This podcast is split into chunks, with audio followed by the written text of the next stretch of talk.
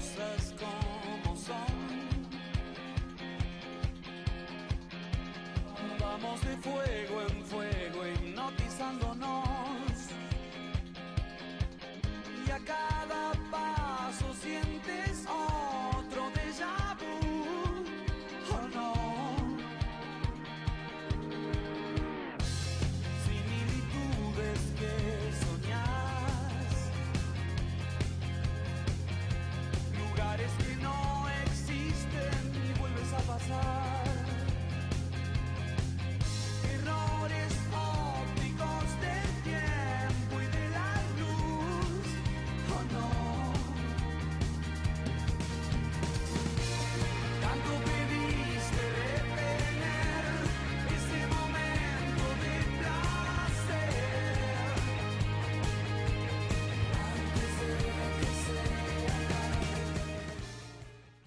¿Cómo les va? Aquí estamos nuevamente en un nuevo programa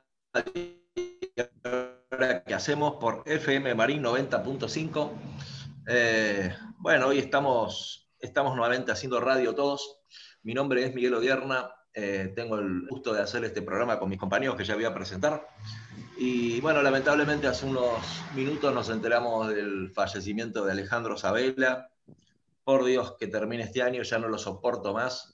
Eh, se nos está yendo mucha magia al cielo, muchos cracks, muchos de esos que cuidaban la pelota y, y- bueno, la trataban de la mejor manera, eh, como, como, como Maradona, como Sabela, eh, un jugador extraordinario, exquisito, con mucha clase, con mucha calidad y todo increíble y eso lo transmití, así que bueno, eh, un homenaje para él, para los que amamos el fútbol, el buen fútbol, eh, la buena calidad, la buena técnica. Y, bueno, así que le, le- mandamos un enorme saludo a la familia y a todos los seres queridos de, de este crack. Y seguramente debe estar haciendo algunas paredes con Maradona allá en el cielo. Así que bueno, esperemos que ya falta poquito para que termine el año, por Dios, ya falta poco, así que 21 días más y se va. Eh, voy a presentar a mis compañeros de, de ruta, eh, a Rolfi González y a Juan y Huntley. ¿Cómo andan? ¿Qué dicen? ¿Todo bien? Buenas tardes, ¿qué tal? Aquí estamos en ¿Qué un tal? nuevo programa. Bien.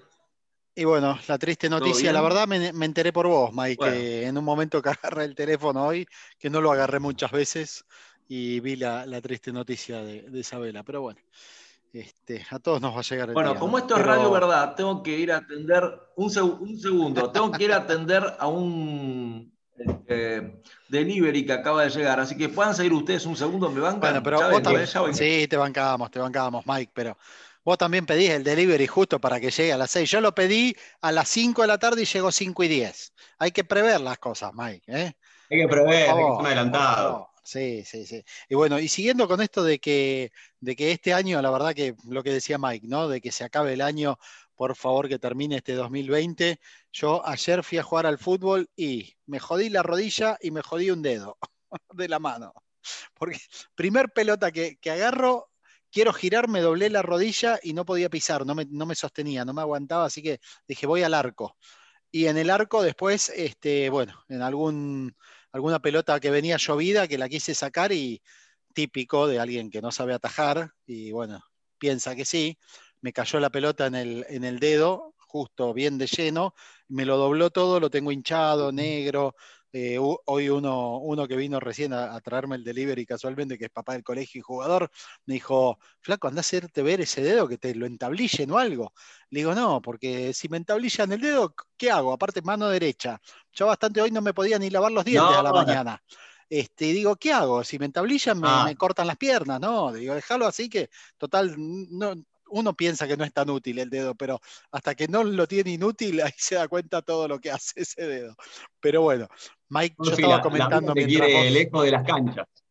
Sí, sí, sí, sí, sí, sí, sí. La vida te quiere. te Pero está dando señales que. Eh, sí, entre la vida No y mi tuyo, señora, este año, viste, me, me vinieron, ayer también, justo mi señora Laura me, me leía ayer algo de las rodillas. Me dice, a vos que te está doliendo y molestando esa rodilla, me dice, mira, la rodilla tiene que ver con algo, un bloqueo de no sé qué, de eh, temas, la autoestima y no sé, ah, uy, bueno, La cuestión es que anoche, no sé si tuvo que ver lo que me leyó o no, pero me hice percha la rodilla. No, Así que bueno. Pero bueno, que se acabe el 2020, Mike, como vos decís. que se Bueno, acabe ya estoy de vuelta acá. Eh, Por favor. Sí, sí, ya se termina, ya se termina. Quiero aclarar algo, este, digamos, la Te pediste las puntería este medialunas en el delivery y nosotros acá estamos con un vasito de agua. No, no. No era para mí, no era para mí, pero no importa, ya está, ya pasó, ya pasó. Bueno, eh, antes que nada voy a presentar a nuestro invitado de lujo de hoy, ¿eh? un, un amante del fútbol, supongo, me, me- tomo el atrevimiento de imaginar que debe ser amante del fútbol, pero bueno, después lo confirmaremos con él. Eh, escribió un libro maravilloso que se llama Barça Argentinos, historia de los futbolistas argentinos de- que pasaron por el Barcelona. Y, bueno, es, es, este, extraordinario porque habla de bueno, todos esos cracks que jugaron allí.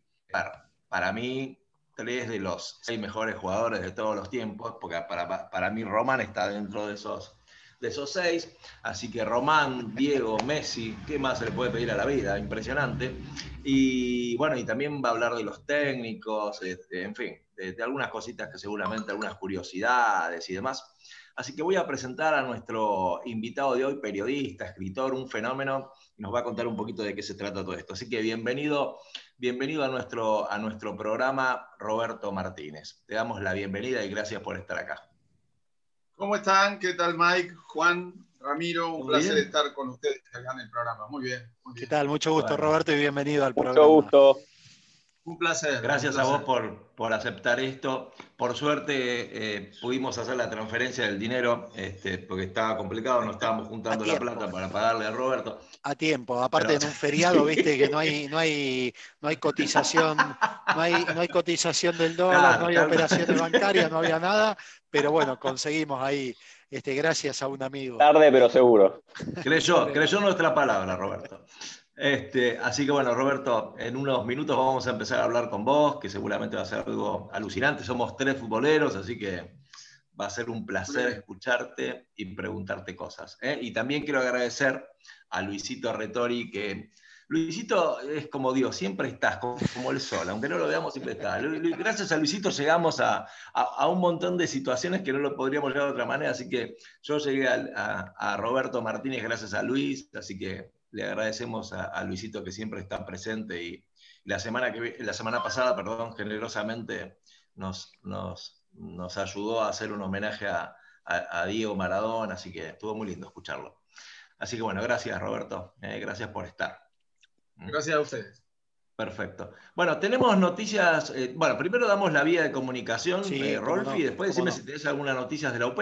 Sí, algo cortito vamos a mencionar de, de la Unión de Padres, pero antes vamos con la vía de comunicación. Recuerden que eh, durante la pandemia, por el tema de, de lo que es hoy la etapa de distanciamiento social obligatorio eh, en la cual estamos inmersos, no tenemos todavía la posibilidad de volver al estudio, así que los programas están siendo grabados a través de una plataforma eh, de reuniones virtuales eh, como el Zoom, eh, y después estas grabaciones se editan y, se compaginan para poder tener el programa completo. Ese programa se está publicando en Spotify, además de este, publicarse a través de las redes sociales, del Facebook y del Instagram de la radio. Y la vía de comunicación que tenés hoy en día para mandarnos mensaje de texto o de audio es el WhatsApp de la radio. El número de celular para el WhatsApp de la radio es el 11 27 30 60 78. Así que escribinos, mandanos un audio y nosotros lo leemos o lo pasamos en el siguiente programa. Repito, 11 27 30 60 78. Y acordate que estamos en Spotify. Desde este año nos encontrás ahí en el canal de FM Marín 90.5. Buscás ahí, te, te suscribís y adentro vas a encontrar todos nuestros programas, las entrevistas, que también algunas entrevistas ya las estamos publicando en forma independiente. Y también hay un montón de material más de, la radio, de docentes, alumnos y demás del Padre Hugo. Así que ahí vas a encontrar un montón de material para no aburrirte y inclusive ahora que se vienen las vacaciones, podés seguir escuchando nuestros programas a través de Spotify. Muy bien, muy bien. Bueno, eh, ¿alguna noticia de la UP, algo que tengas para decir? Sí, cómo no, quere- queremos, no, queremos reforzar desde el lado de, de la Unión de Padres el tema de la campaña, la última campaña solidaria del año. Recuerden que es la campaña de bolsones solidarios. Eh, este año se cambió la modalidad, en lugar de cajas van a ser bolsones, gracias al- a, a- a la buena repercusión y al buen resultado que tuvo la campaña anterior del bolsón solidario. Entonces volcamos lo que era la misma modalidad para, para la fecha de Navidad. Así que la campaña que está hoy en la calle es bolsones navideños. Ya todos los alumnos saben qué son los alimentos que nos tienen que traer.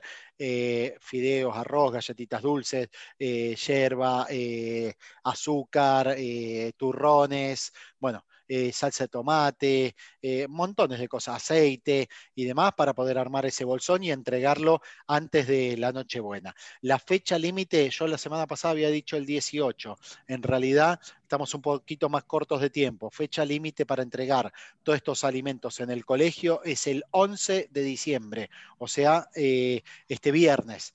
Para, hasta este viernes se pueden recibir las donaciones en la puerta del secundario. Pasás por ahí, lo dejás o nos lo acercás a la casa de los referentes del UP. En el caso mío, yo ya estuve recibiendo bastante mercadería, pero viene medio lenta, así que reforzamos el pedido a todas las familias y a toda la comunidad. Por favor, acerquen los alimentos, que la verdad que no es mucho, y con eso eh, al final el resultado es muy grande para las familias carenciadas que puedan tener eh, algún alimento en lo que es la Nochebuena y la Navidad. Bueno, perfecto. Bueno, y vamos a empezar a hablar con, con Roberto. Aprovechamos a hablar un ratito con él. Después seguramente Gaspa nos va a pintar este espacio con algún tema musical de esos buenos temas que él suele regalarnos. Así que, bueno, Roberto, vamos a empezar a, hablar sobre este libro maravilloso que escribiste. Y el libro, como decíamos, tiene que ver con el paso de jugadores argentinos por el Barcelona.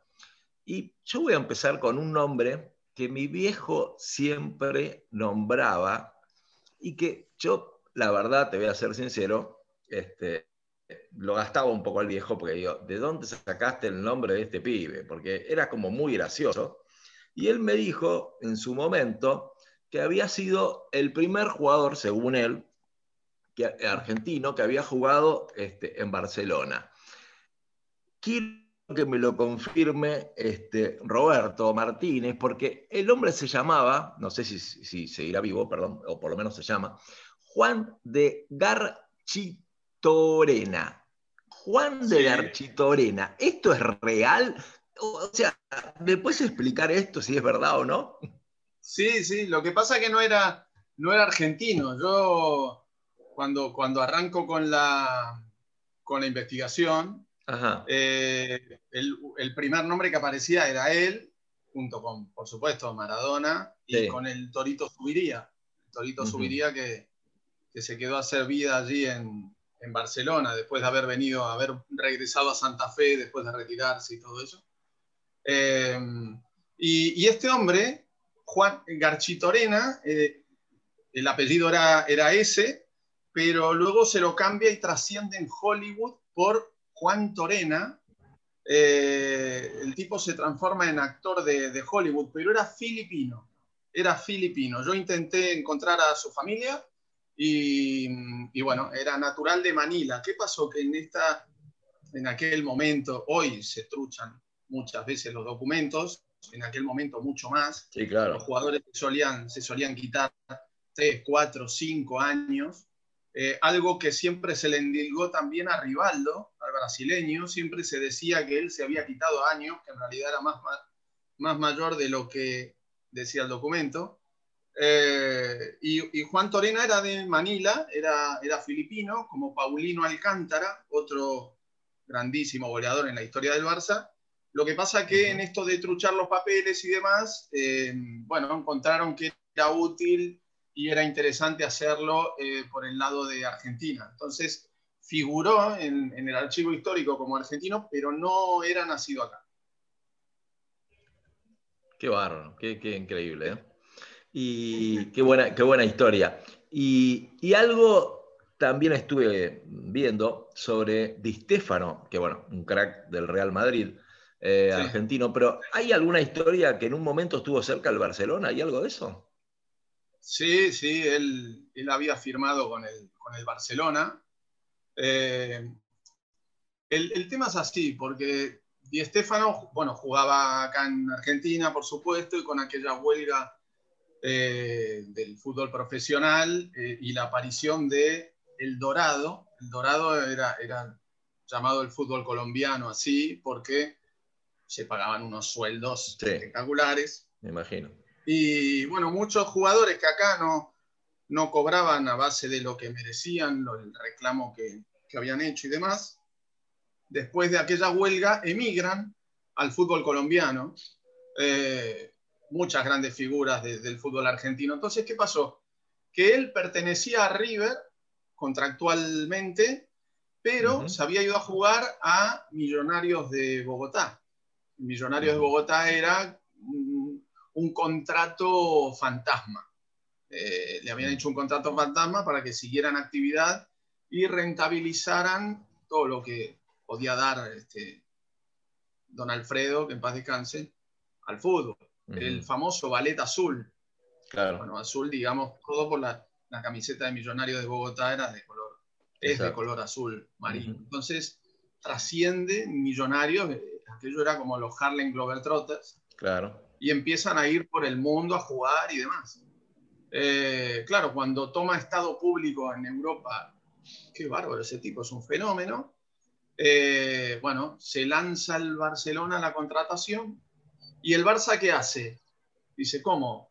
Pertenece a River, juega en Millonarios, está préstamo, contrato fantasma, hay que hablar con River Mm. habla con River, acuerda todo con River, el Barcelona, de hecho está ese contrato en el propio museo de, de River Plate, lo tiene, lo tiene el club, el contrato firmado y demás, para que fuera jugador del Barcelona.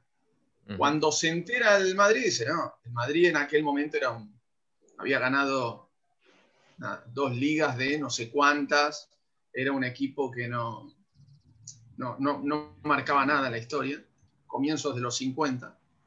Y, y dice, bueno, si estos han ido a arreglar con River, nosotros vayamos, porque él está jugando en Colombia, vayamos a Bogotá y, y firmémoslo ahí. Entonces, claro, el, el hombre se encuentra entre las dos corrientes. El tema es que el Madrid tenía contactos políticos, en aquel momento eh, dictador Francisco Franco, presidente Claro. del Real Madrid, Exacto. era eh, presidente de, de- de España, era Sí, muy hincha del y, Real Madrid. y también Real, del Real Madrid. Sí, sí, bueno.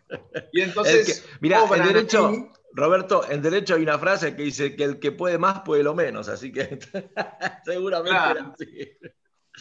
entonces obran, obran eso y, y el- hay una sentencia de parte de la Federación Española eh, para que Di Stéfano juegue un año con cada uno y después vean cómo se arreglan. Claro, el Barcelona dice, ¿cómo un año con cada uno? Ya firmamos nosotros, tenemos el contrato con el club y se retira el Barcelona, entonces queda el Real Madrid y se lo lleva. claro. Y así cambia la historia del fútbol, porque Di Stéfano llega al Real Madrid habiendo estado comprometido con el Barça, habiéndose sacado una foto con el Barcelona ya como nuevo jugador y demás, llega al Madrid, cambia la historia del fútbol y, y el Real Madrid se convierte en lo que es. Claro. Y, y te pregunto, Roberto, y te pregunto, Roberto, para los que, a ver, para algunos que conocieron o redescubrieron al Barcelona a través de, de Maradona, cuando llega Maradona, digamos, el Barcelona, para aquellos que no lo saben, según tu mirada, ¿siempre fue un grande o, o, digamos, o empieza a ser grande a partir de la llegada de Diego? ¿Cómo, cómo, cómo lo ubicás vos dentro del contexto del fútbol de España?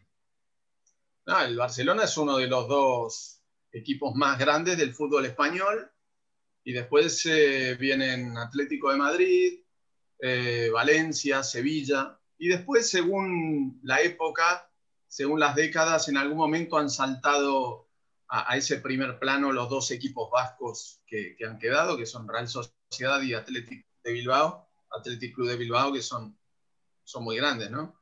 Eh, pero, pero esos son los, los, los más grandes del Barcelona Claro. con el Real Madrid es como marca emblemática. Lo que pasa es que el Madrid siempre se ha enfocado sobre todo después de la llegada de Florentino Pérez, en, en crecer mundialmente y el Barcelona ha tenido ráfagas. Por momentos quiso eh, ser epicentro del mundo, trayendo por ejemplo a Diego, eh, pero no, no fue actuando en consecuencia, no, no fue eh, repitiendo esa fórmula permanentemente. Ha habido momentos en los Mm. cuales el club ha tenido unas, una- unas épocas horrendas, horribles, y se ha enfocado mucho en crecer de Cataluña hacia adentro a veces. Eh, pero bueno, con, con- con estos últimos años, digamos, de, de 2002, 2003 para acá, eh, agarró esa dinámica de expandirse a nivel global. Pero hasta ahí el que lo había hecho bien era el Real Madrid.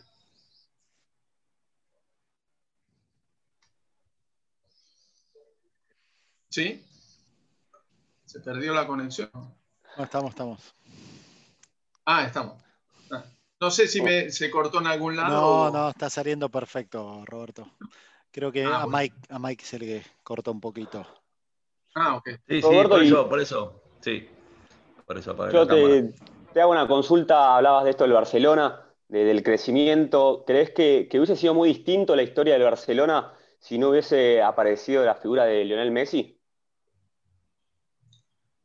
Eh, sí, bueno, eh, Obviamente. Lionel para mí es el, es el Di Stéfano del siglo XXI. Eh, el siglo XX, a nivel fútbol español, porque bueno, tampoco vamos a decir, es decir, ha, estado, ha habido un Pelé, ha habido un Claro. Cray. Zidane, un Ronaldo, pero digo, como, como grandes cambios, como cambios eh, fundamentales, sí, Di y, y Messi eh, han, han marcado una época. Han marcado una época. Totalmente. Y Roberto, eh, a ver, han pasado grandes jugadores argentinos por el Barça, no hay duda, pero también han pasado jugadores que vos decís te llaman la atención, que, no sé, no quiero desmerecerlo, porque, digamos, siempre hay que respetar a los jugadores, pero, por ejemplo, Maxi López, mm, a mí siempre me llama la atención la condición que Sí. Ahí se, se entrecorta un poco. ¿Ustedes me escuchan bien? Se escucha perfecto, sí. Ah, A vos te escuchamos perfecto. Ah, bueno, no, eh, Maxi López, bueno, es curioso cómo llega al Barça. Con, el tiempo se conoce la historia de que el hermano de Fran Rijkaard, que era entrenador en aquel entonces, era intermediario, es intermediario de fútbol, y fue él el que lo acercó. Eh, y bueno, Maxi es un caso curioso porque ha, vivido, o sea, sin desmerecer su capacidad de profesional, su- sus ganas de entrenar y demás, pero ha tejido toda una historia de fútbol a base de aquel gol al Chelsea festejándolo como la gallina. Entonces Sí, allá sí. se- lo recuerdan por la gallina, justo al Chelsea, que es un equipo que siempre, bueno, lo tienen muy atragantado los, los culés, el, el hincha del Barcelona y más todavía cuando, cuando Mourinho era el entrenador. Y claro, un gol al Chelsea este, era como un Y vendió ¿no? mucho. Vendió, vendió Sí. bastante. Yo, me- para- yo me acuerdo que fue, fue, un, fue como un fichaje medio polémico en su momento. Sí, Eh, Sí, y sí. el gol al Chelsea le vino muy bien, la verdad. Le vino muy bien. sí, sí. Pero sí, Y después, mirá, anduvo por todo el mundo. Fútbol español, fútbol brasileño, eh, por toda la Italia. Eh, la verdad que tejió una, una carrera interesante. Porque en definitiva, los jugadores este, también van atrás de, de la gloria, pero, pero el dinero te lo dan los traspasos. Imagínate, cuando juntás tantos clubes, bueno, hay un gran negocio que has hecho, ¿no? Este, eh, totalmente, sí. tu vida profesional. Claro. ¿Y por qué se te ocurrió escribir este, este libro, Roberto? ¿Qué, qué, digamos, ¿Dónde surge? ¿Alguien te lo sugirió? ¿Se te ocurrió a vos? ¿Cómo, cómo fue ese proceso? Mira, yo trabajaba en el diario Mundo Deportivo de Barcelona, he trabajado muchos años, del 89 al, sí, a- habría que decir al 2014. En realidad fue hasta el 2011, estuve en Barcelona, regresé al país y cubrí el Mundial de Brasil para el diario. Bueno, son muchos años, son como, como 25 años trabajando con ellos. Pero cuando recién llego en 2001 a Barcelona, porque yo era corresponsal acá, y en 2001 me llevan, dada una muy buena relación en, aquel entonces que tenía con, con el entorno de, bueno, con el viejo representante Javier Saviola, tenía buena llegada. Eh, y, y también, bueno, con jugadores argentinos y demás, me llevan allí y, y lo primero que me encarga mi jefe de entonces, que era su director eh, Francés Pérez Arnau, me dice, eh, fíjate si puedes hacer un reportaje de los argentinos que han pasado por el Barcelona. Entonces empiezo a buscar y veo que había tres, cuatro. Eh, bueno, los que hemos dicho antes, y de más nuevos, el actual entrenador de Vélez, Mauricio Pellegrino, que había sido Claro, claro. jugó, jugó con, con Bangal de entrenador, pero poco más, ¿no? Y claro, hago el reportaje, sale por encima, era casi de, de un día para el otro. Un- en dos días tenía que hacerlo. Y me quedé muy, muy, eh, muy decepcionado con el mi propio trabajo, porque digo, no puede ser que eh, que tiene que haber alguien más, tiene que haber alguien más. Entonces me quedó eso revoloteando y siempre fui juntando algún material que, que veía, alguna cosa, Eh, pero cuando me estaba ya para, mm, para regresar aquí, eh, en en el tránsito entre regresar a Buenos Aires y rearmarme, empezar a, rediseñar mi, mi carrera, hablaba con un amigo que es como un hermano para mí, un periodista, Tony Miedes, catalán, y le cuento la historia. ¿Sabes qué me gustaría hacer? Este, recomponer el tema de aquel reportaje que hice. No puede ser que no haya nada que le haga honor a, a los argentinos que han pasado por el Barça, que deben ser muchos. ¿Qué te parecería un libro eh, que relate la historia de los jugadores y los entrenadores argentinos y algún directivo también que, que ha habido? Porque hubo un directivo, eh, mendocino él. Y, y me dice, ah, puede estar bien. Yo conozco a, a un ejecutivo de, de la editorial Edasa. Edasa es una editorial muy, muy importante. Grosa. Yo conozco a uno, si quieres le llevo la idea, le digo, "No, dásela, qué sé yo. Hazme un boceto. Y le hice un boceto, no sé, cin- cuatro o cinco hojas. Y el tipo lo vio, según me contaba Tony, este hombre lo vio y dijo, me gusta. Si lo desarrolla, publicamos el libro. Y claro, yo estaba acá, no, no, recién llegado, no, no tenía trabajo y demás. Y me dice, arranca, arranca que lo quieren publicar. Digo, upa, buenísimo. Y bueno, ¿y qué hacemos? No sé, vos dale, o tú métele, tú métele que, que lo quieren publicar. Claro, empiezo a agarrar material, a entrevistar familiares, exjugadores, eh, bueno, una cantidad de cosas. Eh, el hijo de un, el primer crack argentino fue, eh, perdón, el segundo, el primero fue Sají Barba, hijo de un cantante de ópera. El segundo, Florencio Cafarati. Encuentro al hijo en México. Una, unas historias me contaba este hombre, que es periodista también. Ah, Un mira. fenómeno. Eh, y ya le diré que, que hemos, bueno, después si, ten- si tengo la, la posibilidad de alcanzarle el resultado de este diálogo, lo va a recibir con, bueno. mucha, con mucho placer. Sí. Eh, y, y- y yo hablaba con todos, ¿no? Y me termina saliendo un, el libro, según mi original, y unas 550, 600 páginas. Digo, "Fua, esto me van a matar, 500, Un tra- 600. era un Claro, tratado. Era un tratado, Era un Roberto. tratado. Claro. Entonces, yo lo entrego, ¿no? No era un librito de bolsillo. La Claro. Biblia. Y, y entonces Tony lo lleva y cuando se lo lleva al, al- al gerente de DASA, el gerente de DASA le dice, Tony, ha surgido algo que para nosotros es muy importante, que nos ha ofrecido el Barça que el libro sea producto oficial del club. Yo no sabía nada. Entonces me dice Tony, mirá, ha pasado esto. Este, el Barça quiere que sea producto oficial del club. Yo. ¡Qué bárbaro! Bueno, ¿y ¿qué hace? Y bueno, hagámoslo, ¿no? Y yo te voy a apoyar. Con el tiempo nos vamos a reír, vamos a ver. La obra va, va- va a dar la vuelta al mundo. Bueno, bárbaro. Bueno, entrega el, el boceto. Entrega el boceto y me lo devuelven corregido. Esto no, esto no, esto no, esto no. Porque claro, ¿qué pasó? En el libro, acá está, acá les muestro, Sí. en el libro, eh, claro, yo ponía dónde había empezado a consumir la droga Diego en Barcelona, quién se la había dado. Uh, ah, bueno. Eh, Ah, de historia. Ah, tranquilo. Sí, Tranquilísimo. historias de- sí, no, era una cosa. Historias de eh, vedettes, de cosas Claro. extrañas. Lo de Diego mismo, que claro, ahora empiezan a, empieza a, a ser más Vox Populi, Claro. Eh, que en realidad cuando se informó que, era, que él había tenido hepatitis, en realidad lo que había tenido Sí. era sífilis. Sí, claro. Eh, pero claro, mientras estuvo vivo, no, nadie se animaba a comentar nada por temor a un juicio. Entonces ahora empieza a abrirse el tema. Claro, me lo tachan. ¿Por qué? Porque el, el Barcelona, en sus documentos oficiales, tiene hepatitis. Entonces, Claro. eh, no podía salir el libro mencionando, por, por más que yo no lo decía, ¿eh? Demasiadas decía- verdades. Por eso, el jefe de prensa de Diego me lo, lo había Claro. revelado eso.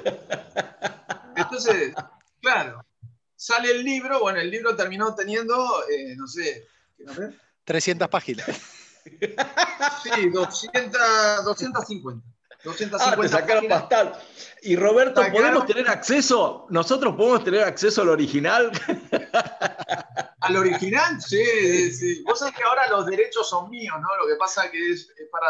es- eh, a veces digo, uy, si alguien me, me ofrece hacer el libro, esto puede ser un... Un golazo, ahora sí. Pero, sí. Pero, pero sí, sí, Hay que hablar original. con Luis. Hay que hablar con Luis. Habría que hablar con Luis, sí, ahí el grupo Maorí, ¿no? A full. Tal cual. Vamos, Tal grupo. Maurito. Tal cual, tal cual. Tal cual. Así Bueno, que, bueno, a ver, eh, hay, una cosa que es, que es cierta. El Barcelona eh, eh, es, por ahí parece muy grande a nivel mundial, hacia adentro es un club chico, todo el mundo se conoce y demás, pero todo este tipo de cosas, eh, ellos las monitorean. Entonces se enteran que hay... Espérame, un- proyecto. espérame un, se- un segundito, Roberto. Vamos a ir a un tema Sí. musical y después vamos a ir Ah, charlando dale. con vos, ¿ok? Muy. Ponete un temita, Gaspa, y ya volvemos. Vamos con un tema.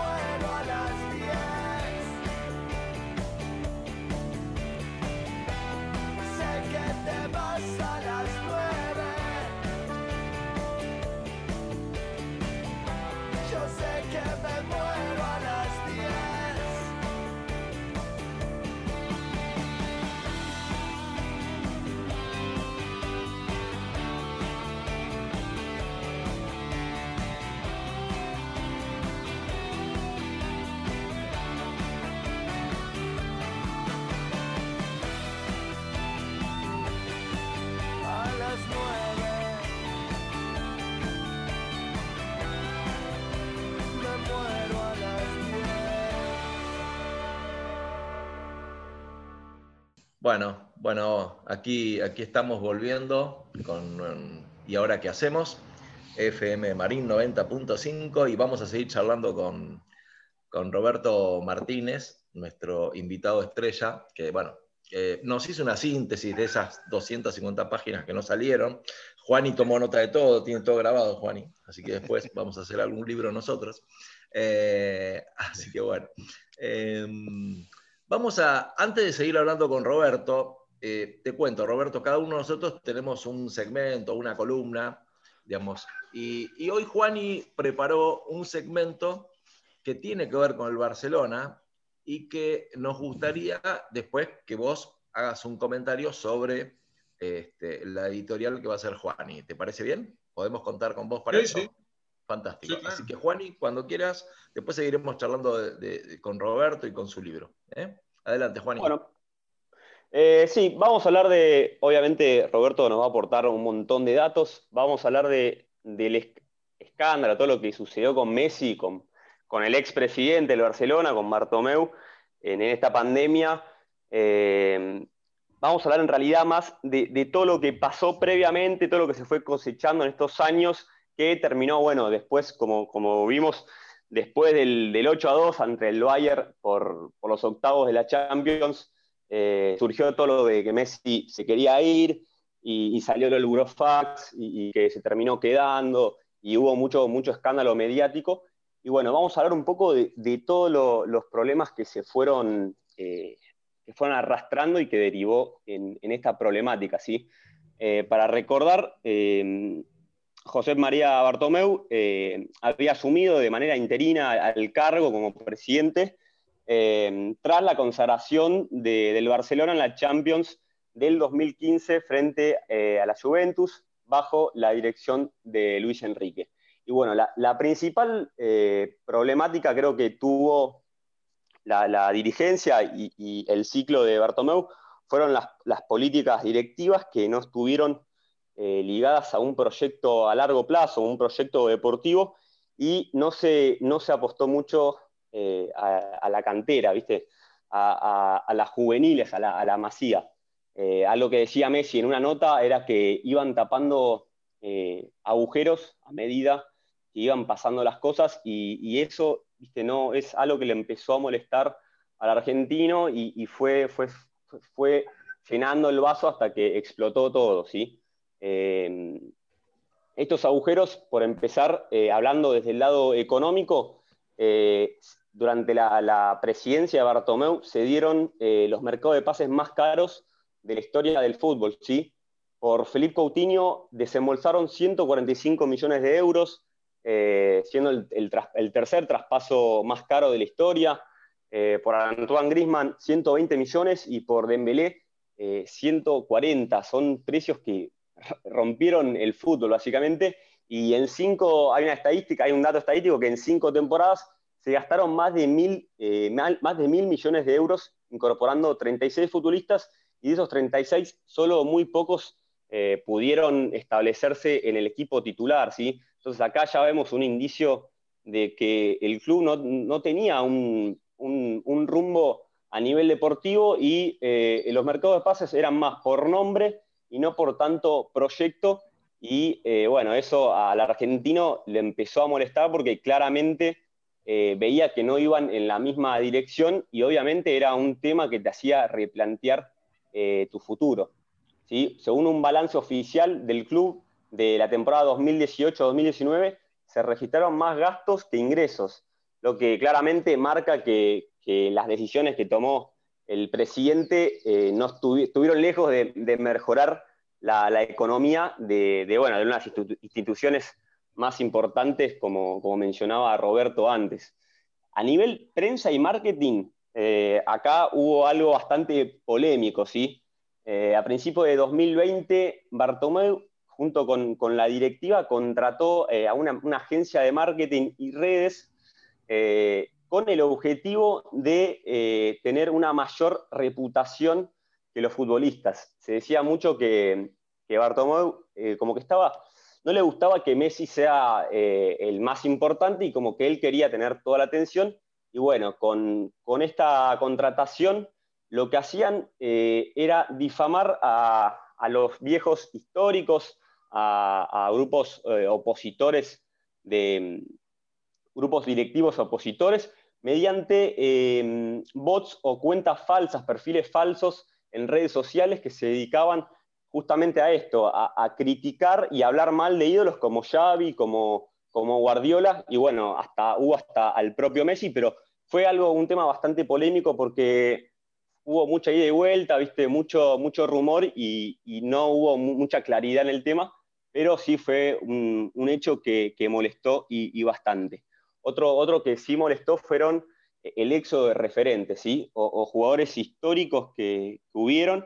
Eh, luego de la Champions del 2015, figuras como Xavi, Dani Alves, eh, Iniesta, se marcharon del club y bueno, acá empezaba a, Messi a deteriorar, a deteriorar la paciencia de Messi porque eh, todos estos jugadores tuvieron un denominador común que fueron, eh, las salidas fueron con reproches a, la dirigencia. ¿sí? Dani Alves, multicampeón con Barcelona, acusó a la junta directiva de falsa y mentirosa. Había, argumentado que, en sus últimas temporadas eh, él, escuchaba que, que, se decía que se iba, que se iba a ir, y nunca le decían nada en la cara, y él lo que decía era que fueron muy falsos y desagradecidos y que no tuvieron respeto con él. Andrés Iniesta, bueno, ídolo de la, uno de los máximos ídolos de la institución, confesó que uno de los grandes motivos de su salida había sido por la mala relación con Bartomeu, ya que eh, lo acusaba de mentiroso por haber dicho que, el futbolista no había renovado contrato cuando eh, no, no, había, no había sido así. Y bueno, el último y el más reciente fue el caso del uruguayo, de, Luis Suárez, y uno de los mejores compañeros y amigos que tiene Lionel Messi, ¿sí? Recordemos que, cuando asume Ronald Koeman, el, entrenador holandés, eh, una de las primeras decisiones que toma fue eh, no contar con, el jugador, con el delantero uruguayo, y bueno, esto fue como un, un, golpe duro para, para Lionel, que, eh, bueno, obviamente se lo recriminó a la dirigencia. Y siguiendo por este lado, tenemos la situación de Neymar, ¿sí?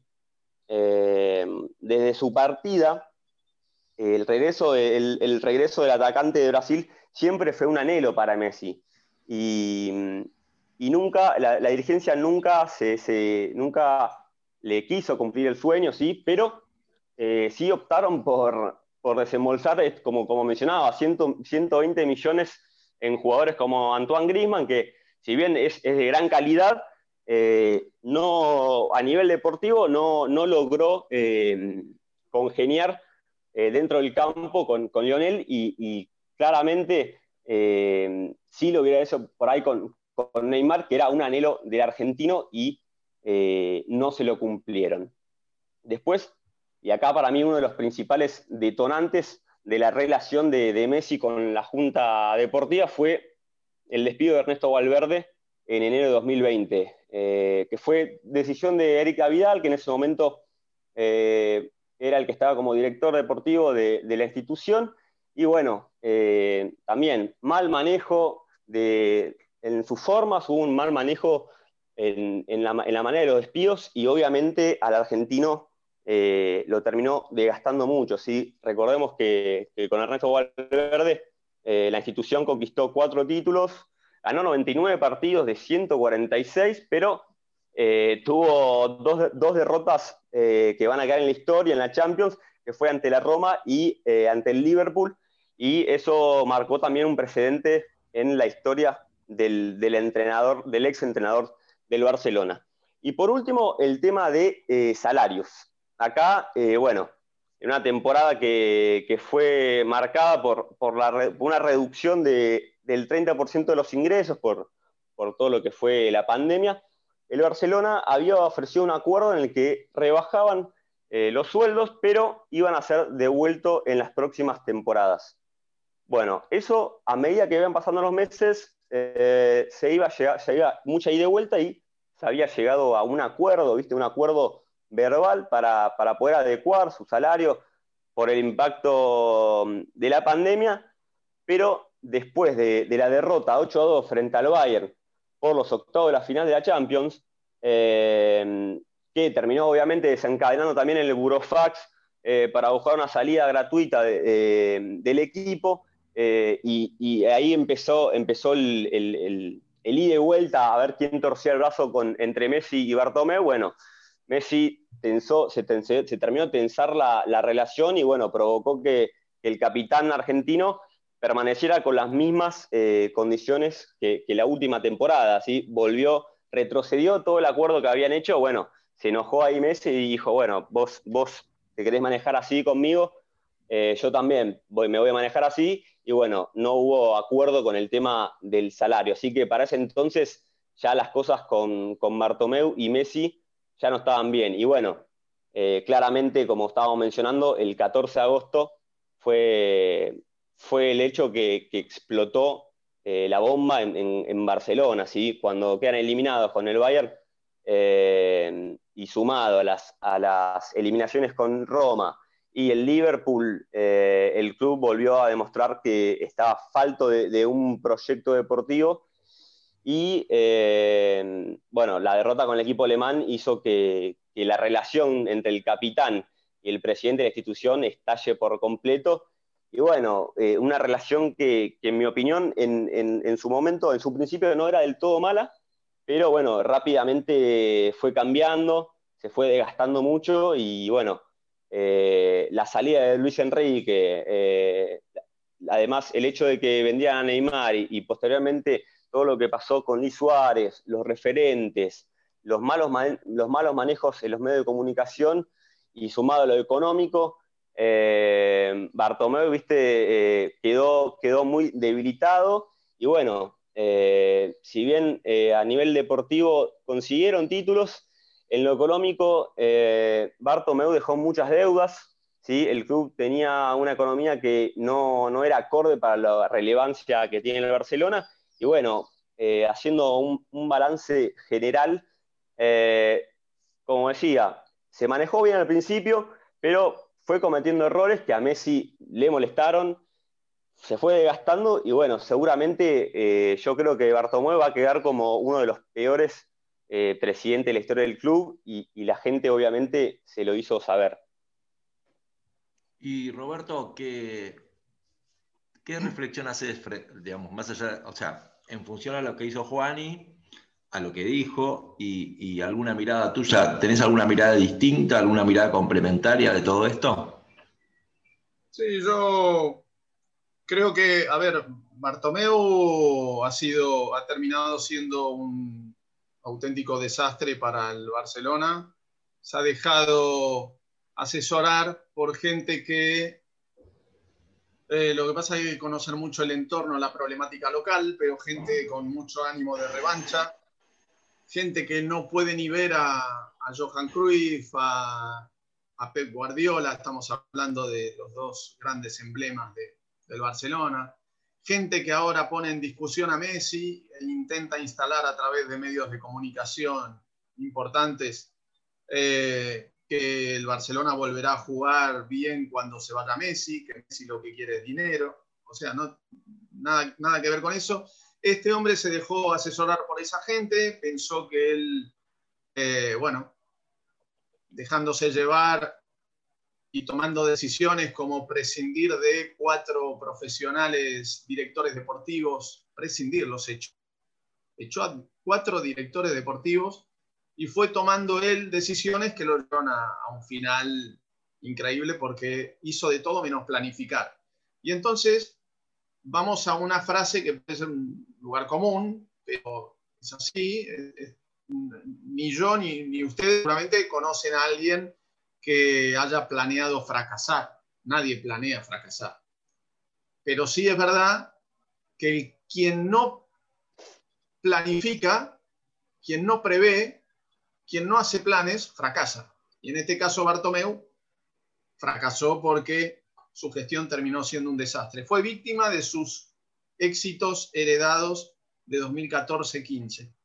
Eh, y ahora, bueno, hoy se concreta un capítulo que seguramente se va a llevar puesto al entrenador actual, a Ronald Kuman. Acaba de terminar el partido, ha perdido el Barcelona 0-3, que pudo haber sido 0-4, 0-5, le anularon un gol a la Juventus. Cristiano Ronaldo se paseó por el, por el Camp Nou. Y, y bueno, eh, de vergüenza hasta lo que quieran en las redes sociales, impresionante lo que hay. Eh, así que bueno, habrá grandes cambios. Yo estimo que Lionel no se va a quedar en el Barcelona y se va a ir. Y lo de, y lo de Bartomeu, bueno, es verdad, hay que rescatar aquel buen momento, pero su gestión ha, ha terminado haciendo del club lo que es ahora, ¿no? Porque siempre está la gente que te dice, es un club con fútbol. Y, y, es verdad, tiene muchas disciplinas. Pasa acá, por ejemplo, también con un Vélez, ¿no? Con fútbol. Pero a nadie le importa cómo te va en el handball, cómo te va en el básquet. El reflejo de todo es lo que pasa en el fútbol. Y si el fútbol es un desastre, el club termina perdiendo dinero, perdiendo prestigio, perdiendo de todo. Y es lo que pasa con el Barcelona hoy. Regalando prestigio y paseándose como si fuera un, un equipo sin alma, ¿no? Eh, así claro. es lo que hay. Ahora, en base a lo que decía Juani y en base a lo que decís vos, cómo normalmente esas cosas se terminan pudriendo por el ego, ¿no? Porque la gente, a ver, ¿cómo, va, cómo no vas a respetar a Guardiola? ¿Cómo no vas a respetar a Cruyff? Es decir, cada uno tiene una luz propia. ¿Cómo no, respetan a esos grandes? Es, un problema de ego, de, de, de, protagonismo, de cartel. Me parece que a veces esas cosas terminan comiéndose todo. No sé qué opinan ustedes dos, pero es la sensación que tengo. Lo que pasa es que hay una grieta importante en Barcelona. Bueno, utilizo la palabra porque acá con, con la grieta sí. estamos acostumbrados. Labio, ¿no? Se entiende allá, perfectamente. Allá en, es, claro, allá en Barcelona es nuñistas y cruifistas. Nuñistas, y, y ustedes dirán, ¿y qué es eso de nuñista? Bueno, es por un presidente que hizo una gran presidencia a nivel edilicio y demás, fue el presidente que llevó a Maradona también, a los primeros grandes cracks mundiales, José Luis Núñez, José Luis Núñez, eh, y, y, Cruyff, y Cruyffistas, bueno, pues Johan Cruyff, obviamente. Entonces, los grandes momentos del Barcelona han estado siempre más ligados a, a, a todo lo, lo, que ha tenido que ver con Cruyff que lo que ha tenido que ver con Núñez. Pero ha habido grandes medios de comunicación que se han beneficiado económicamente mucho han conseguido sus ejecutivos, bueno, unas prebendas, un clientelismo importante en época de Núñez. Y, y, bueno, este Guardiola, Cruyff no se llevaban con esta gente. Entonces hay una grieta que eh, es, es eh, insalvable. Claro. Eh, entonces, en los 80 la Núñez Cruyff, 80, 90. En los 2000 es lo mismo, pero cambian las caras. Nuñista, Bartomeu, Cruifista, eh, Guardiola. Eh, no sé.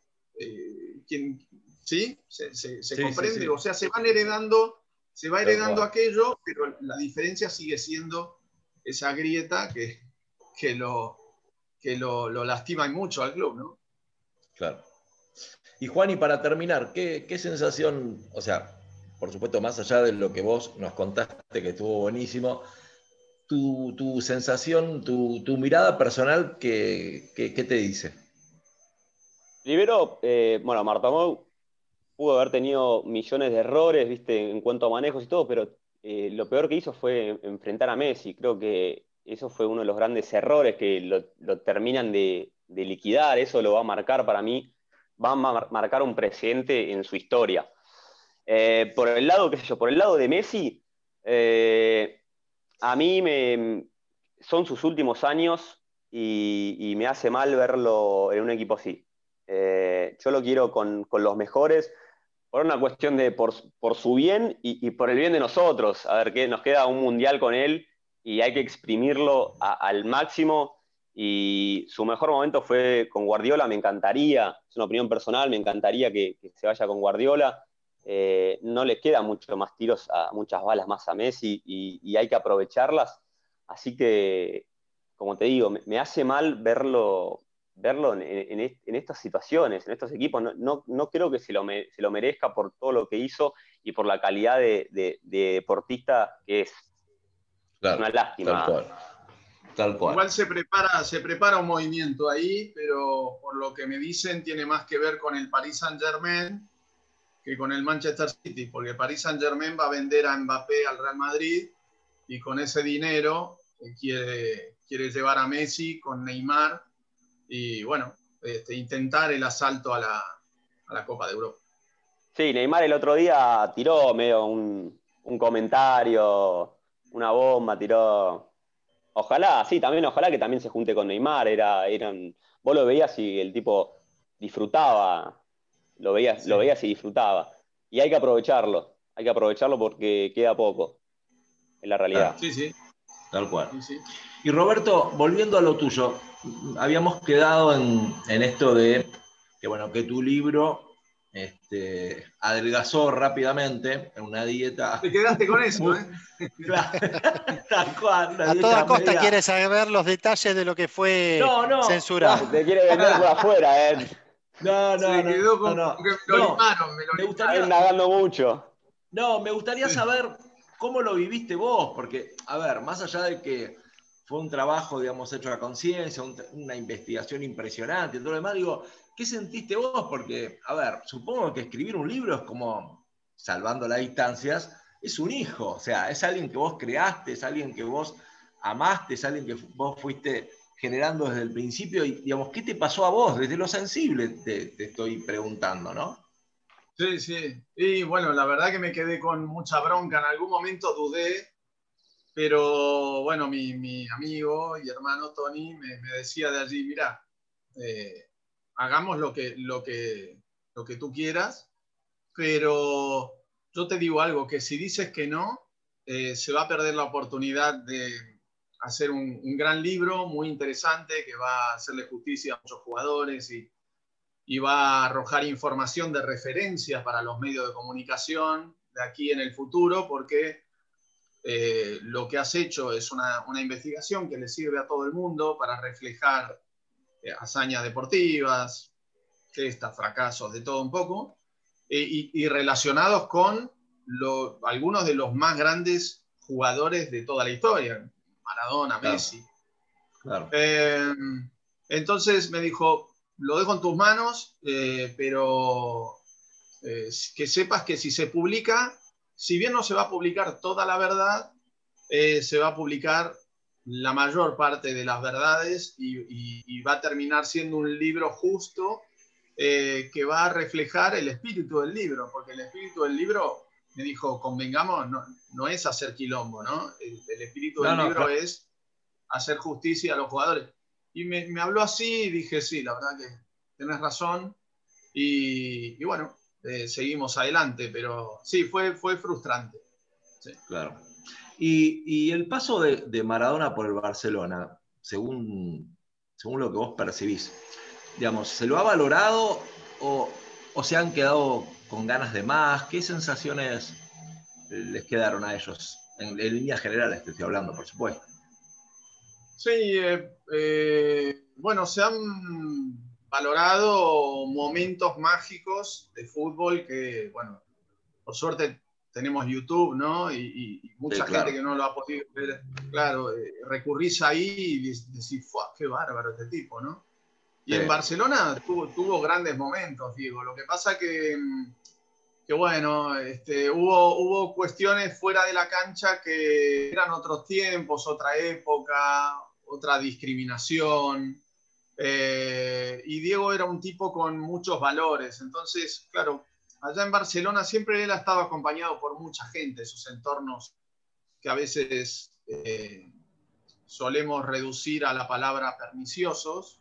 Puede haber una razón, o, claro. o quizás estamos siendo demasiado injustos en algún caso, pero en Barcelona él te caía en una discoteca con 20 personas y según la facha que tenía alguno, el de seguridad decía, no, ustedes no pueden pasar, solo Diego. Y claro, Diego no quería saber nada, se peleaba, discutía y después trascendían estas cosas y, y, se terminó quedando la gente con una imagen de una persona un poco pendenciera que no adaptaba a la cultura del lugar. Es decir, rescatan la magia de, del jugador, pero lo otro, que siempre lo ha perseguido, lo ha perseguido a Diego, eh, le afectaba.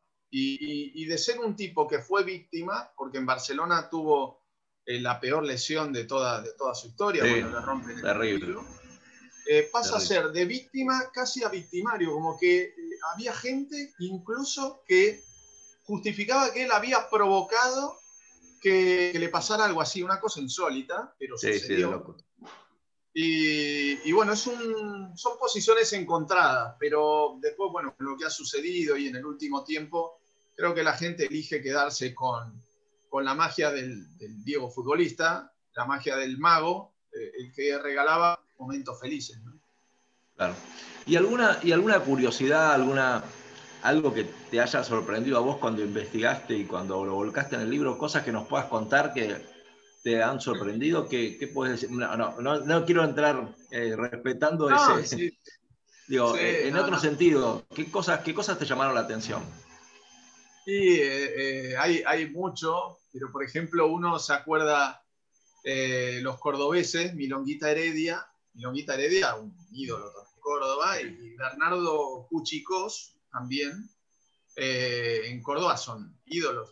En Milonguita estuvo hasta hace un tiempo trabajando a nivel político en la Secretaría de, de Deporte de Córdoba, fue un tipo muy entrador, muy gracioso pero cuando repasaba la, historia y hablé con él, de hecho presentamos el libro también en Córdoba, ahí en el Casal de Cataluña de Córdoba.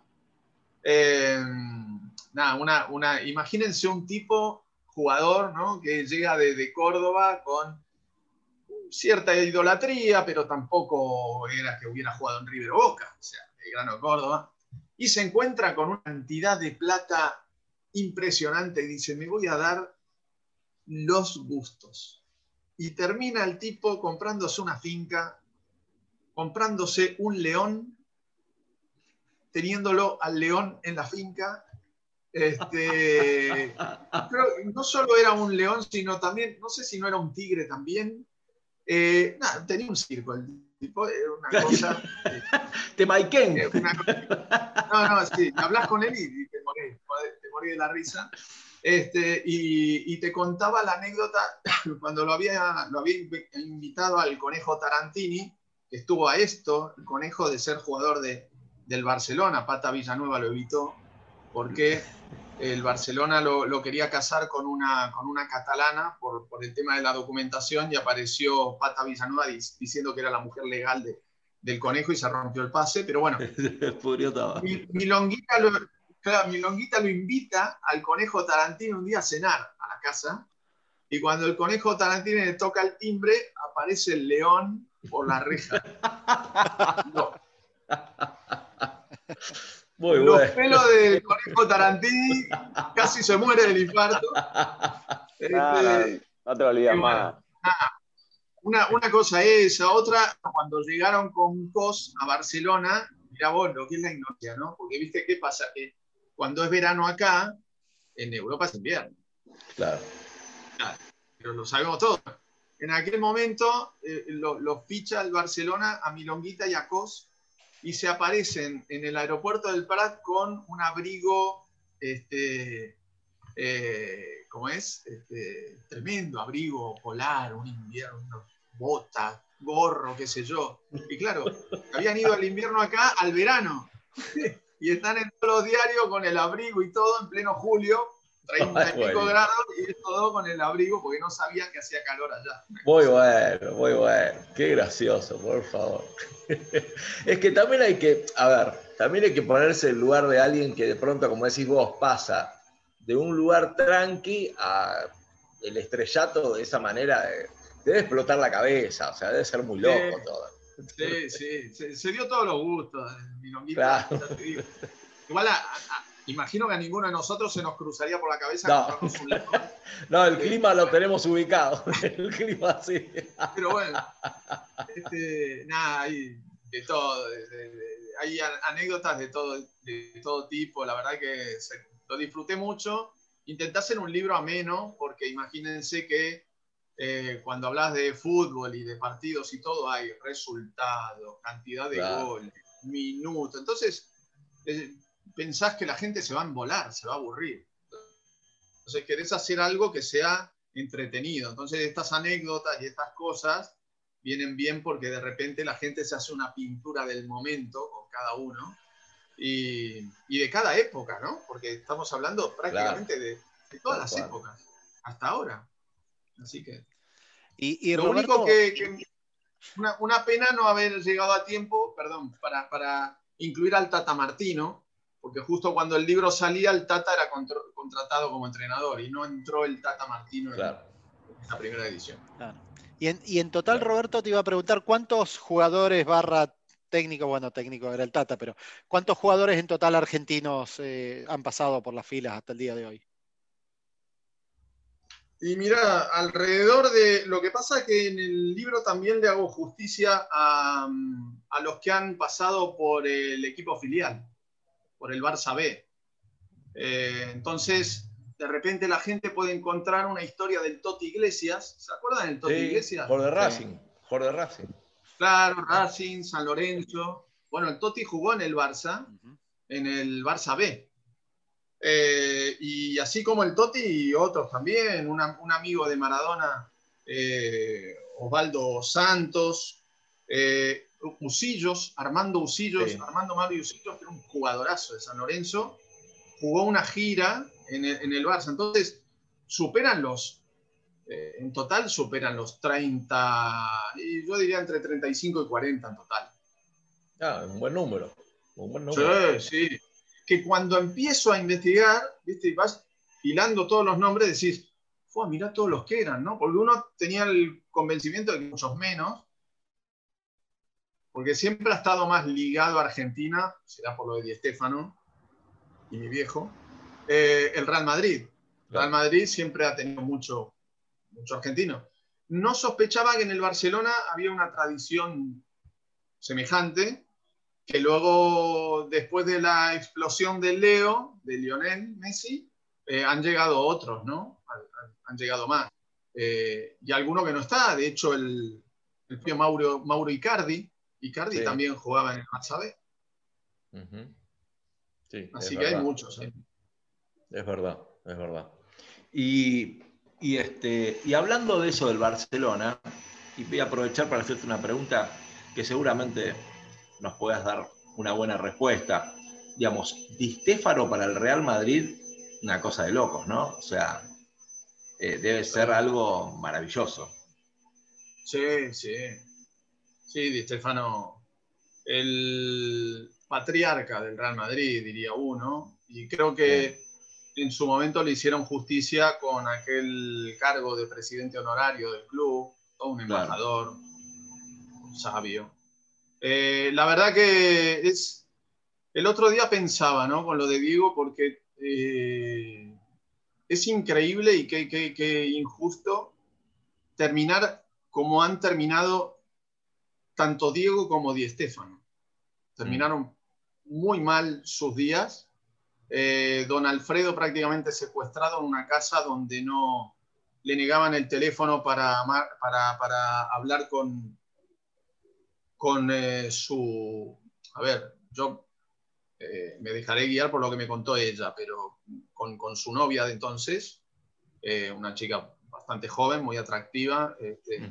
Que había sido su secretaria, y, y no, no le permitían hablar con ella por teléfono, eh, y muere solo, desasistido. Y, y Diego igual, o sea, después de haber dado tanta felicidad ¿no? al, al mundo, a la gente, a los hinchas, a, y no hinchas, simpatizantes, cualquiera que viera lo que hacía esta gente en la cancha, eh, te termina gustando el fútbol. Y, y- y por las emociones que te transmiten y todo. Y, y terminar así, eh, porque Di Stefano también terminó fatal, este, la verdad que es una. eh, te, te deja, te hace pensar mucho. Eh, vamos a hacer un pequeño corte y, y seguimos charlando con vos un ratito más, ¿ok? Bueno. Gaspa, nos pones un temita y ya volvemos. Vamos.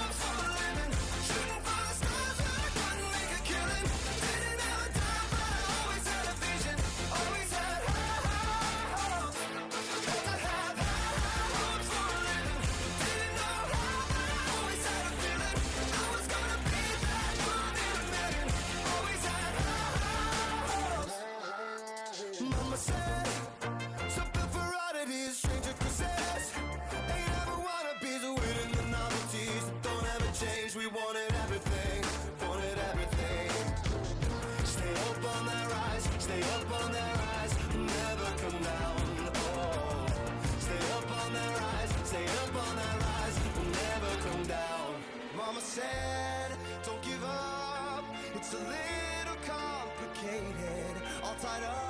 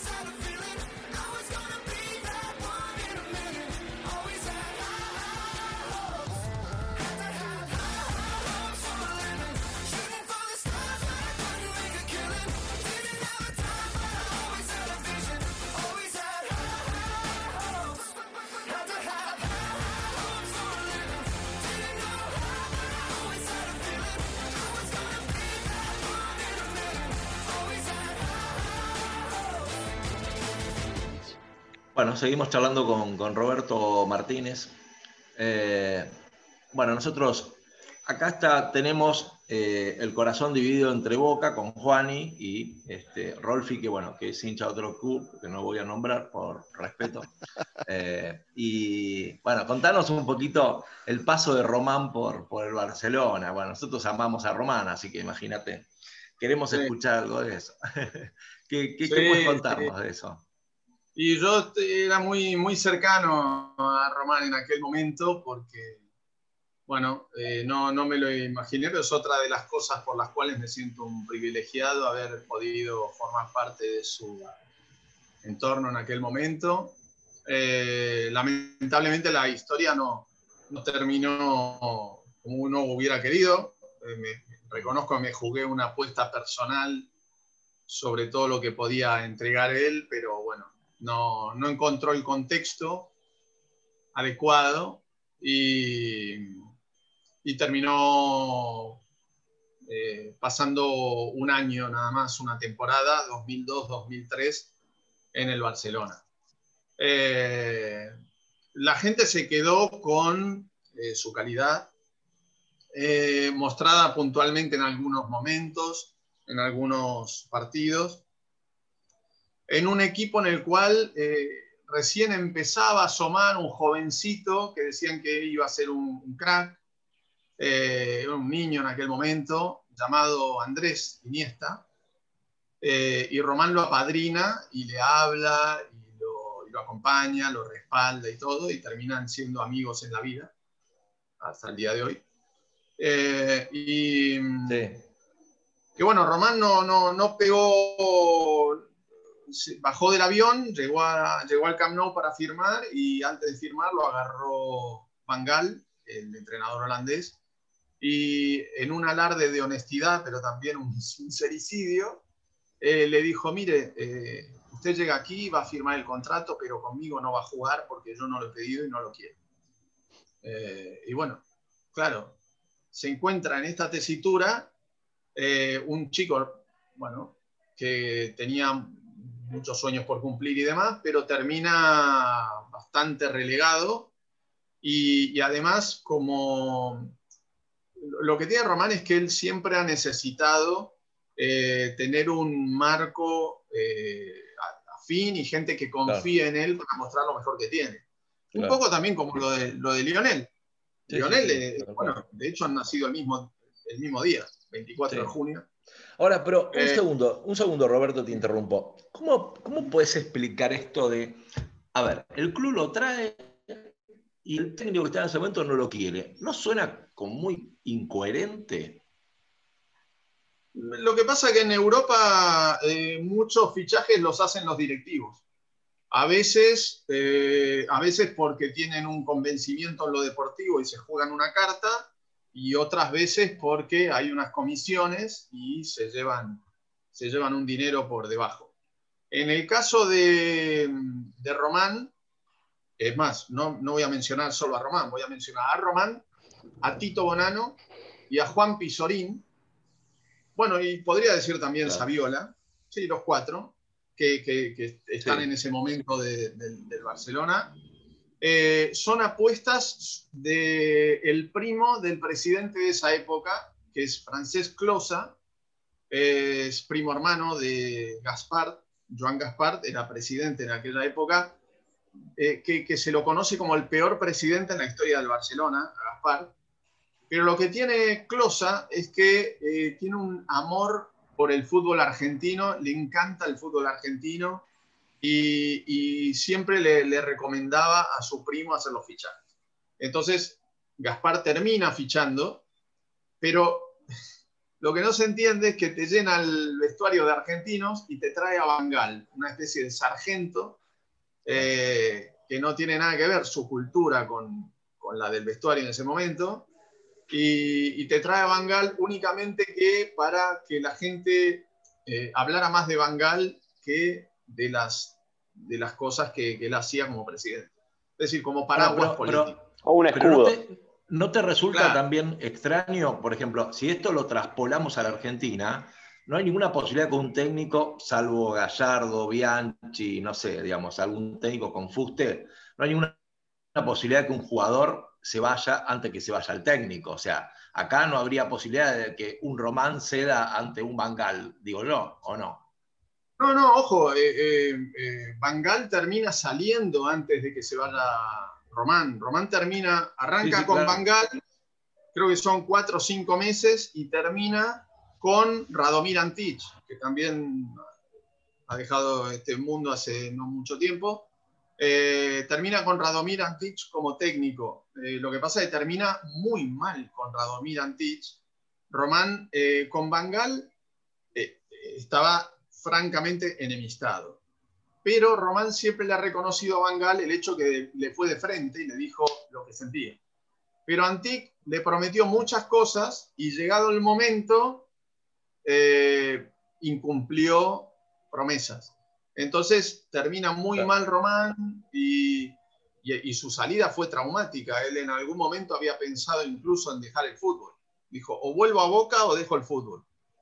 Eh, Sí. y, y fue su entorno, fue su entorno, Marco Franchi, su representante en aquel momento, eh, con Daniel Bolotnikov, quienes tuvieron que hacer un trabajo muy, muy profundo, fino, porque estaba francamente deprimido. Yo, yo lo, lo, lo había ido a ver a Román, habíamos hecho alguna entrevista, y le hacen un trabajo muy fino, francamente muy profundo, eh, para que él intente una nueva oportunidad en España y aparece Benito Floro, que era el entrenador del Villarreal en aquel momento, un tipo también, un estudioso del fútbol, con cierto gusto por el fútbol técnico y demás, y le promete que le va a dar el mando del equipo a él, que va a ser un equipo alrededor suyo. Y es lo que termina pasando, que el Villarreal, bueno, los años dorados del Villarreal son con Román, después de haber pasado un año... eh,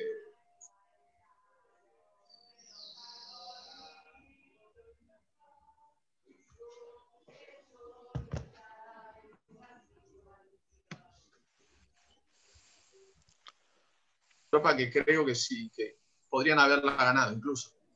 Pero bueno, eh, una gran historia. Claro, claro. Y, y ahora, ahora eh, ¿qué, qué es lo que estás haciendo vos? Contanos un poco de- sobre tu actualidad. ¿Qué nos puedes contar?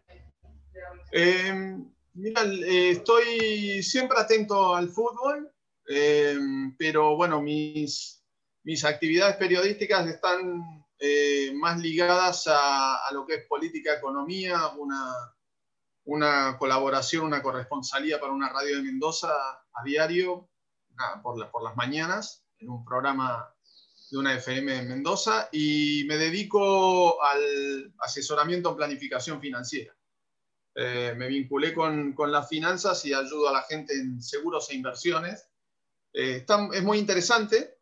Eh, uno siempre va a ser periodista, siempre va a ser comunicador, pero también hay que buscar este, evolucionar y reinventarse, ¿no? En un mundo tan cambiante como este. Mirá vos, qué, qué volantazo, ¿no? impresionante. Hablando de autos que le encanta Rolf, qué volantazo impresionante. sí, llegué de casualidad, ¿eh? Llegué de casualidad, me, me, gustaba esto, pero llegué de casualidad a este mundo y me, me gustó como como se acercaron a mí, me comentaron del tema, me pareció muy interesante y me, me gusta mucho la posibilidad de ayudar a, la, a las personas, sobre todo en un contexto... Sí, sí. No, no, no, perdón, perdón, seguimos, perdón. No, decía que, que, como el contexto es muy, hay mucha incertidumbre, lo que hago, lo que hace, lo que hago desde mi trabajo es darle certidumbre, certezas a la gente y, y que pueda eh, prevenirse ante cualquier eh, escenario. Eh, que ni una pandemia ni nada los, los, tome, los tome mal parados. Entonces me gusta esa manera de, de ayudar y las herramientas que trabajo. Claro. Vos sabés que te iba a contar algo gracioso. Yo hace unos años ya lamentablemente falleció. tenía un amigo, colega, que era experto, pero capo total, este, de patentes y marcas. Y un día charlando con él, tomando un café, el tipo ya hoy tendría, digamos, no sé, 85 años, un veterano de, la profesión. Le digo, ¿cómo se te ocurrió en ese momento, cuando vos eras joven, digamos? Me dice, en realidad no se me ocurrió a mí. Eh, yo empecé a trabajar y los colegas que no querían hacer esas patentes y marcas me tiraban todas esas cosas a mí y yo como tenía que comer, tenía que aprender la especialidad y un día me di cuenta que me daba fortunas todo lo que me tiraban mis colegas. Digo, a veces pasa eso, que, de una situación que supuestamente es algo que no se te ocurre hacer, te, surge un camino diferente, ¿no? A veces suele suceder sí, eso. Sí, también es verdad que lo, que hago... Eh, ah, me ha gustado poder... Claro, eso está bueno. Me ha, Sí, pero me ha, gustado poder ligarlo con mi mundo del periodístico. Eh, yo arranqué a, contactar con gente del fútbol, bueno, la agenda de uno, ¿no? Y de hecho, a un representante de, jugadores hice dos, herramientas para él y, te da la oportunidad de hablar también desde otro ámbito y de acercarte de otra manera, porque eh, el periodismo el periodismo ha cambiado mucho. Eh, hoy a mí yo no, no, no, me hallo en esto del panelismo, la polémica por la polémica misma, la cosa partidaria, el quilombo, no, no, me, no, me, no me hallo y no es que me haya distanciado del periodismo, uno siempre... No, no, sí, claro, vas a ser siempre periodista. Pero, pero me molestan algunas cosas y, y no estoy dispuesto a hacer eh, otras para eh, llegar a ciertos lugares considero que he tenido una, buena carrera. Eh, el último paso mío fue por ESPN en 2016 con Quique Sá, jefe, Enrique Saco, un fenómeno. Aprovecho, le mando un saludo por las dudas si en algún momento escucha. Y, la verdad que fue muy lindo, muy grato, pero veo que, que se pierde mucho prestigio en la actualidad. Hay que, no, no, es, no es lo mismo que, uno, que uno habitaba hasta hace un tiempo, ¿no? y, de los periodistas que, hoy, digamos, eh, tenemos así, digamos, a, mano, ¿hay alguien que, te produzca admiración? Te, digo, te pregunto esto, te explico de dónde me dispara esto. El otro día estaba viendo un reportaje que le hacía eh, López a Chekis Vialo, y lo escuchaba a mm. Chekis Vialo, y la verdad que es, espectacular escuchar cómo él, cómo, cómo arma las frases, cómo arma las imágenes con las que cuenta. Es, no sé, a ver, no sé si será todo real o también le pone él un poquito de fantasía, pero es, te seduce solamente escucharlo, o sea, es una, digo, ¿hay, hay alguien que a vos digas, no, este tipo, eh, leerlo o escucharlo es, te marca la diferencia? Sí, sí, bueno, para, para verlo y escucharlo, eh, bueno, de hecho también Cherkis podría ser entre, entre, para leerlo también, de hecho la trayectoria de él ahí en el gráfico Sí, fue es terrible. Eh, mi- mis mi- mis, este, recelos con Cherkis tienen que ver con otra cosa, ¿no? Con el, Sí, sí, con el directivo, contra el tipo Mm. que enfrentaba al poder y termina siendo un leal esclavo de ese mismo poder al que, al que denostaba. Pero bueno, eh, sí, diría, eh, entre los que para ver para escuchar, eh, Víctor Hugo Morales, siempre un referente, Néstor Cherkis Vialo. Eh, después para leer y, para pensar, eh, Alejandro Fabri, Alejandro Wall, Alejandro Wall de la, de la- de la nueva camada espectacular. Eh, y para leer siempre, toda la vida, me parece que es, no sé si, yo diría que es el mejor eh, en cuanto a escritura, Ezequiel Fernández Murs, eh, Sí, terrible. fascinante, un, un tipazo, gran tipo, y después alguien que incluso es docente y es una persona extraordinaria, Ariel Sher. Muy bien. Y bueno, y para terminar, Roberto, eh, somos todos maradonianos acá, así que lo que te pedimos es una, una reflexión sobre, sobre Maradona, sobre lo que, digamos, lo que significa para todos, sobre su final, digamos, qué, qué cosas, cómo, cómo te enteraste de, de- su, de su muerte, digamos, en qué momento, cómo fue ese, ese instante. Contanos un poquito de eso.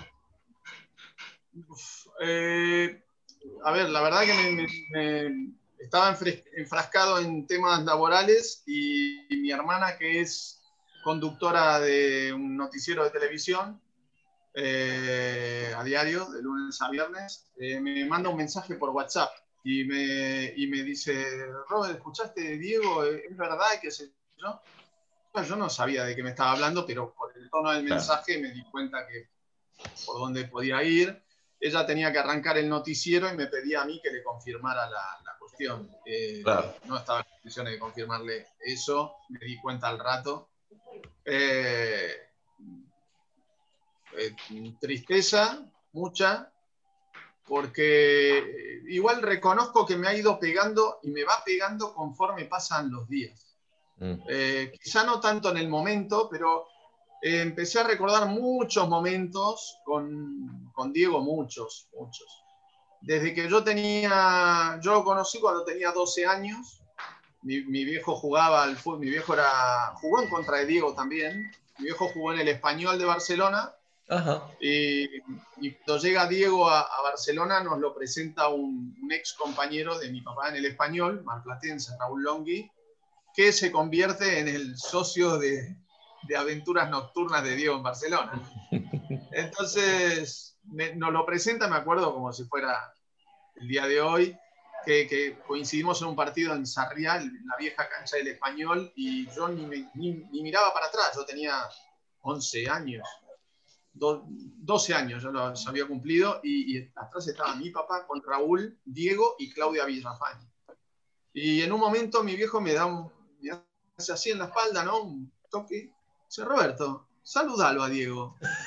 Y yo, este, con todo el miedo del mundo, tieso, ¿no? Me, me doy vuelta hacia la derecha.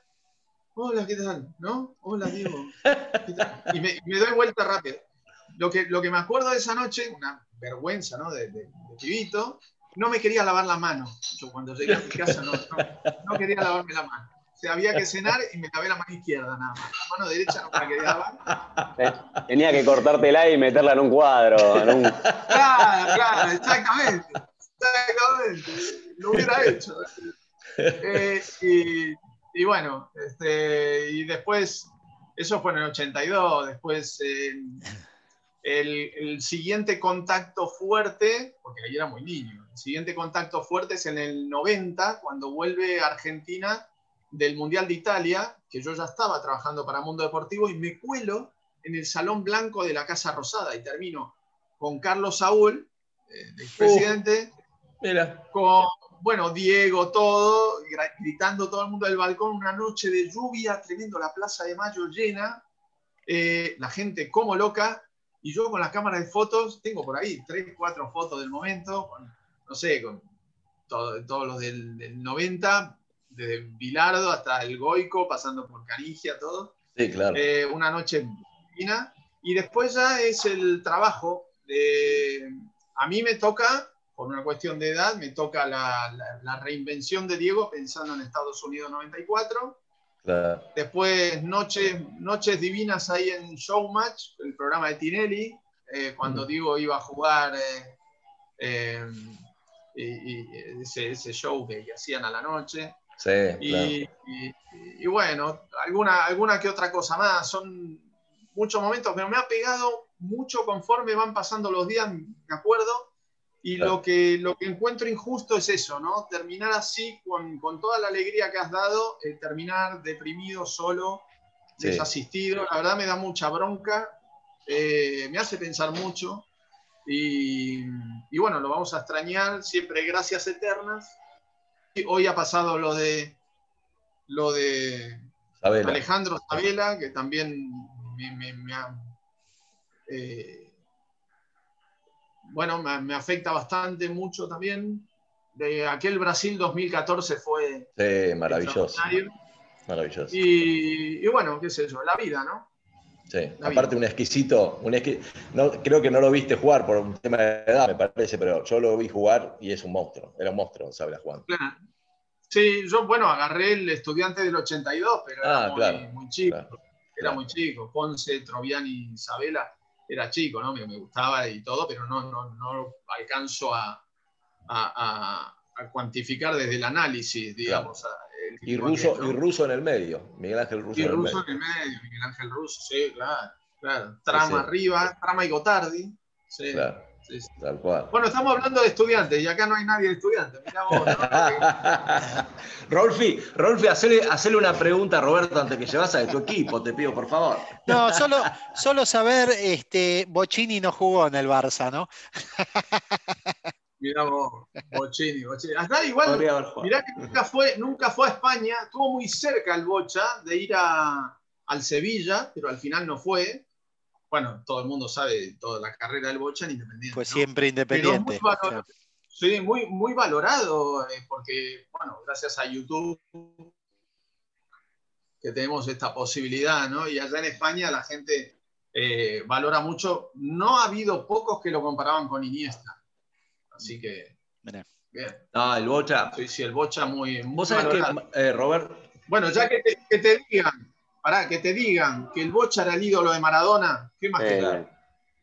tal cual, tal cual. Era el ídolo de Diego. Vos sabés que yo a veces pienso, en- yo lo vi jugar a Bocini, y Bocini era, para mí, era antiestético. No había ninguna posibilidad que uno imaginara que ese señor era jugador de fútbol, no había ninguna posibilidad. Y era un mago jugando al fútbol. Vos lo veías y estaba para atender un bar, no sé, estaba, qué sé yo, no sé, o sea, cualquier otra cosa, no sé, mecánico, lo que se te ocurra. Y vos lo veías jugar y decías, por Dios lo que juega este pibe. No se puede Sí, creer. sí. Era Sí, maravilloso verlo jugar. Sí, sí. Increíble. Un fenómeno. Un fenómeno. Estaba más cerca de, de- de Larry que, que de jugar al fútbol, no sé. Sí. Así Sí. que bueno. Bueno, Roberto, otro, otro independiente, pero siempre, bueno, se, se quedaron con las ganas y creo que ya no, no hay, no se puede revertir aquello. Siempre se habló de la posibilidad de que el Kun Agüero eh, acabara en el Barça con Leo, pero no pudo ser. claro, claro, tal cual, tal cual.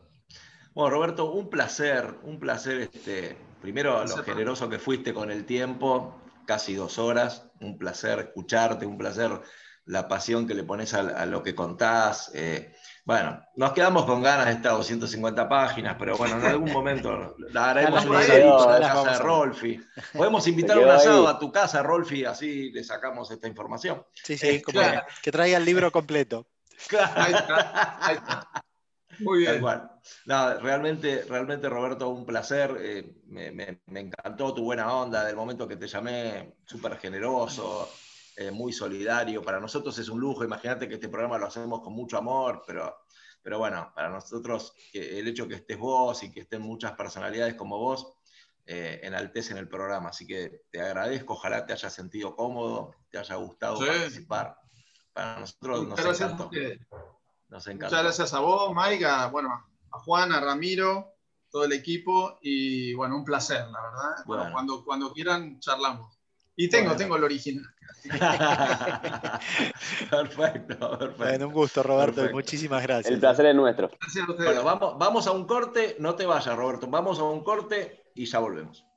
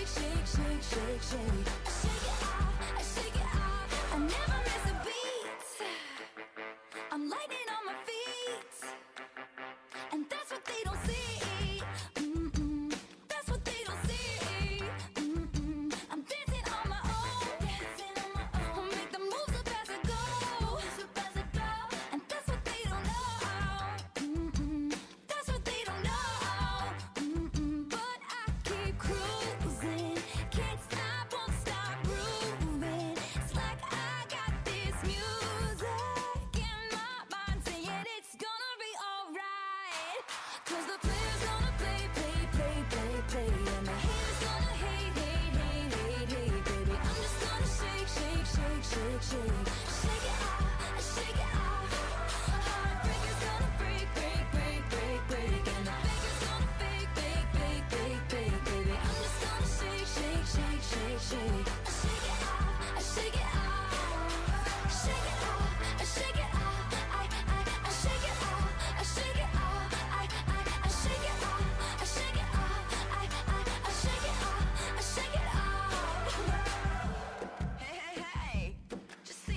been getting down and out about the liars and the dirty, dirty cheats of the world. You could have been getting down to this sick beat.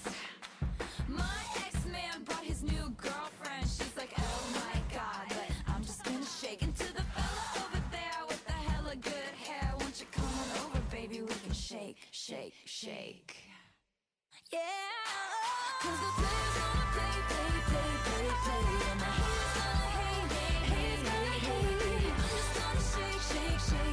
Ocean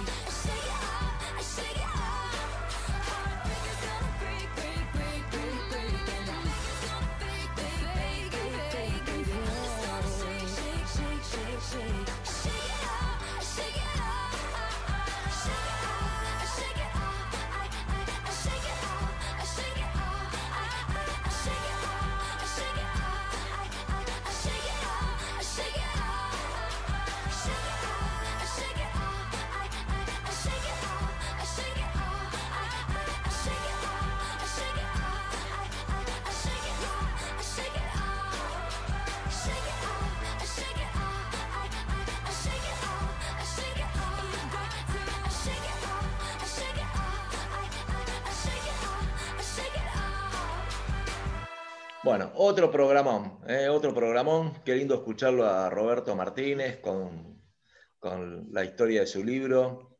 Eh, y un montón de anécdotas, ¿no? Muy cuántas cosas muy bueno. develó y cuántas por develar. Ya estamos poniendo fecha, Juan, y para el asado, ¿eh? estamos poniendo fecha para de la casa de Rolfi, ya le vamos a notificar a Rolfi y ahí tenemos que, tenemos que escuchar las anécdotas, todas esas historias que no salieron. Uh. Pero bueno, un placer y muy bueno tu, segmento, Rolfi. Eh, eh, perdón. Eh, eh Juani, Juani, el mío, el mío no, no, hubo tiempo, no entró, o sea, con, semejante entrevista y tantas cosas que tenía Roberto para, compartir con nosotros y con los oyentes, no, no, no tuvimos ni tiempo del segmento, pero no importa. La semana que viene lo, lo hacemos, que tenemos pendiente ahí los famosos logos de las marcas italianas. Tal cual. Y después que terminemos con los logos, te voy a hacer otro desafío. Otro desafío. Se me ocurrió. Se me ocurrió el otro día y vos decime si me fumé un porro o me, me divagué, vos decime si es un divague o no. Pero se me ocurrió que vos podrías hacer, Rolfi, un paralelo entre el cuidado y la vida de un ser humano con el cuidado y la vida de un auto me pone cara como diciendo que estoy fumado. No importa. No importa sí, no, no sé qué te fumaste. Yo después te la voy a elaborar. Te la voy No a sé elaborar después. Tal vez para, tal, tal vez para la edición 2030 del programa. Epa.